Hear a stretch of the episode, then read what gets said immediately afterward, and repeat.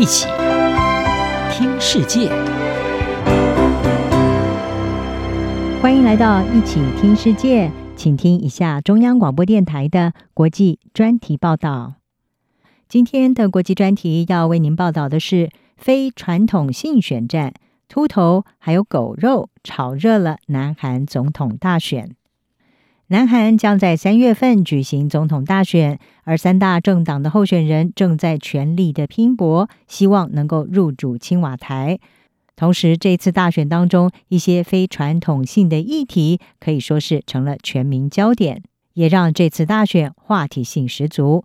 目前，在三位候选人当中，最大反对党国民力量党的候选人尹锡悦，他是曾经担任前总统朴槿惠闺蜜门一案的特检组长。在二零一九年的时候，受到南韩总统文在寅任命成为检察长。但是呢，在去年三月，他以无法坐视韩国宪法精神和法治体制崩溃，宣布请辞。同时，在卸任之后参选，成了国民力量党的总统候选人。他原本是以近六成的声望遥遥领先，但是呢，因为妻子卷入了学历造假还有论文抄袭的风波，再加上政党内斗。目前他的支持度是被排名第二的执政党候选人李在明给超车逆转了。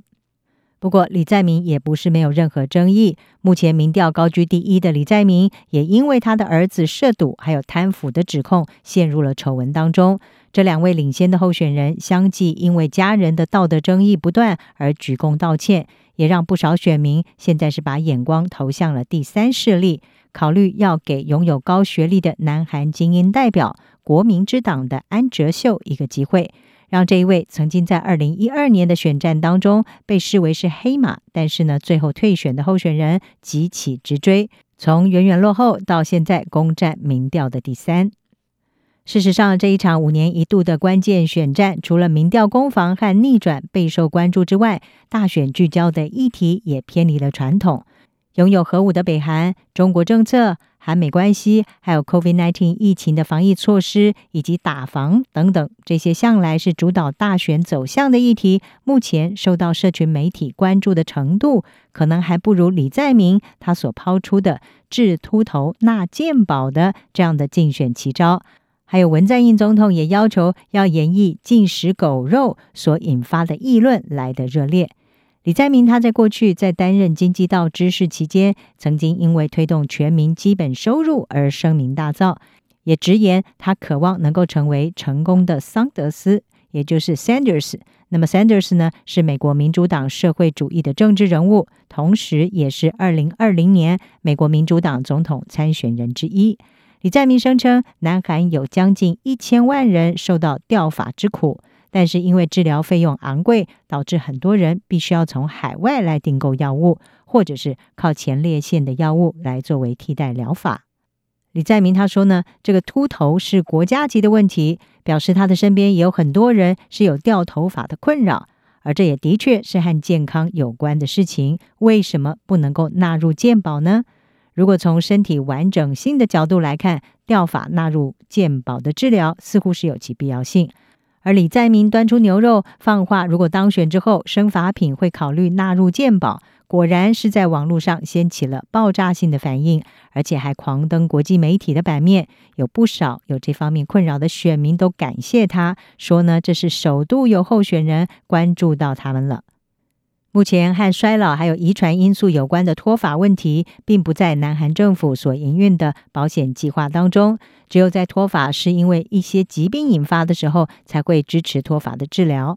济州国立大学医学院教授李尚一他表示，为了协助罹患严重疾病人士所设置的国民健保，如果砸下数以千亿计的韩元来负担落发治疗，恐怕会让南韩的健保制度步履蹒跚。而国民之党的候选人安哲秀则是形容李在明的这个提议不负责任，而且他承诺呢，如果是他当选，会降低学名药的价格，并且资助开发新的疗法。除了秃头意外的成了南韩总统大选的话题之外，文在寅总统在去年九月要求相关的部会要研议禁吃狗肉的方案，也让南韩饮食文化当中吃狗肉的问题引发选战中泾渭分明的热议。事实上，这不是南韩首次就吃狗肉的行为采取管制行动，但是因为适逢大选年，让这个老话题再被炒热。再加上国民力量党候选人尹锡悦是提出食用狗应该和宠物狗分开看待，惹怒了这个动保团体，反而激发民间正反两派的议论。而尹锡悦这一位前检察总长在电视辩论会当中是表示，吃不吃狗肉并不是虐待动物的问题。他说呢，因为食用狗和宠物狗是在不同环境下饲养的。虽然他个人是反对吃狗肉，但是呢，如果要制定法律来禁止吃狗肉，需要有社会共识。家中有养猫狗，而且认为自己是爱护动物人士的尹锡月，他的这番言论已经招致了动物保团体的批评，同时也增添了选战的话题性。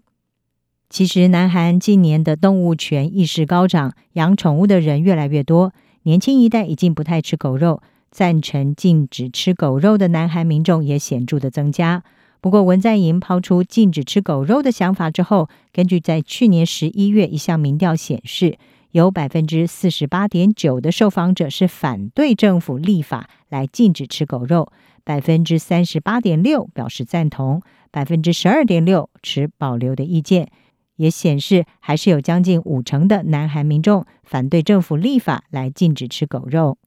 而这股民意是不是会反映在对尹锡悦的支持，还有李在明所抛出的治疗秃头政策，是不是一样的能够给予候选人正面的加分？大概也只有在大选之后才能够一见真晓了。以上专题由吴宁康编撰，海清清播报，谢谢您的收听。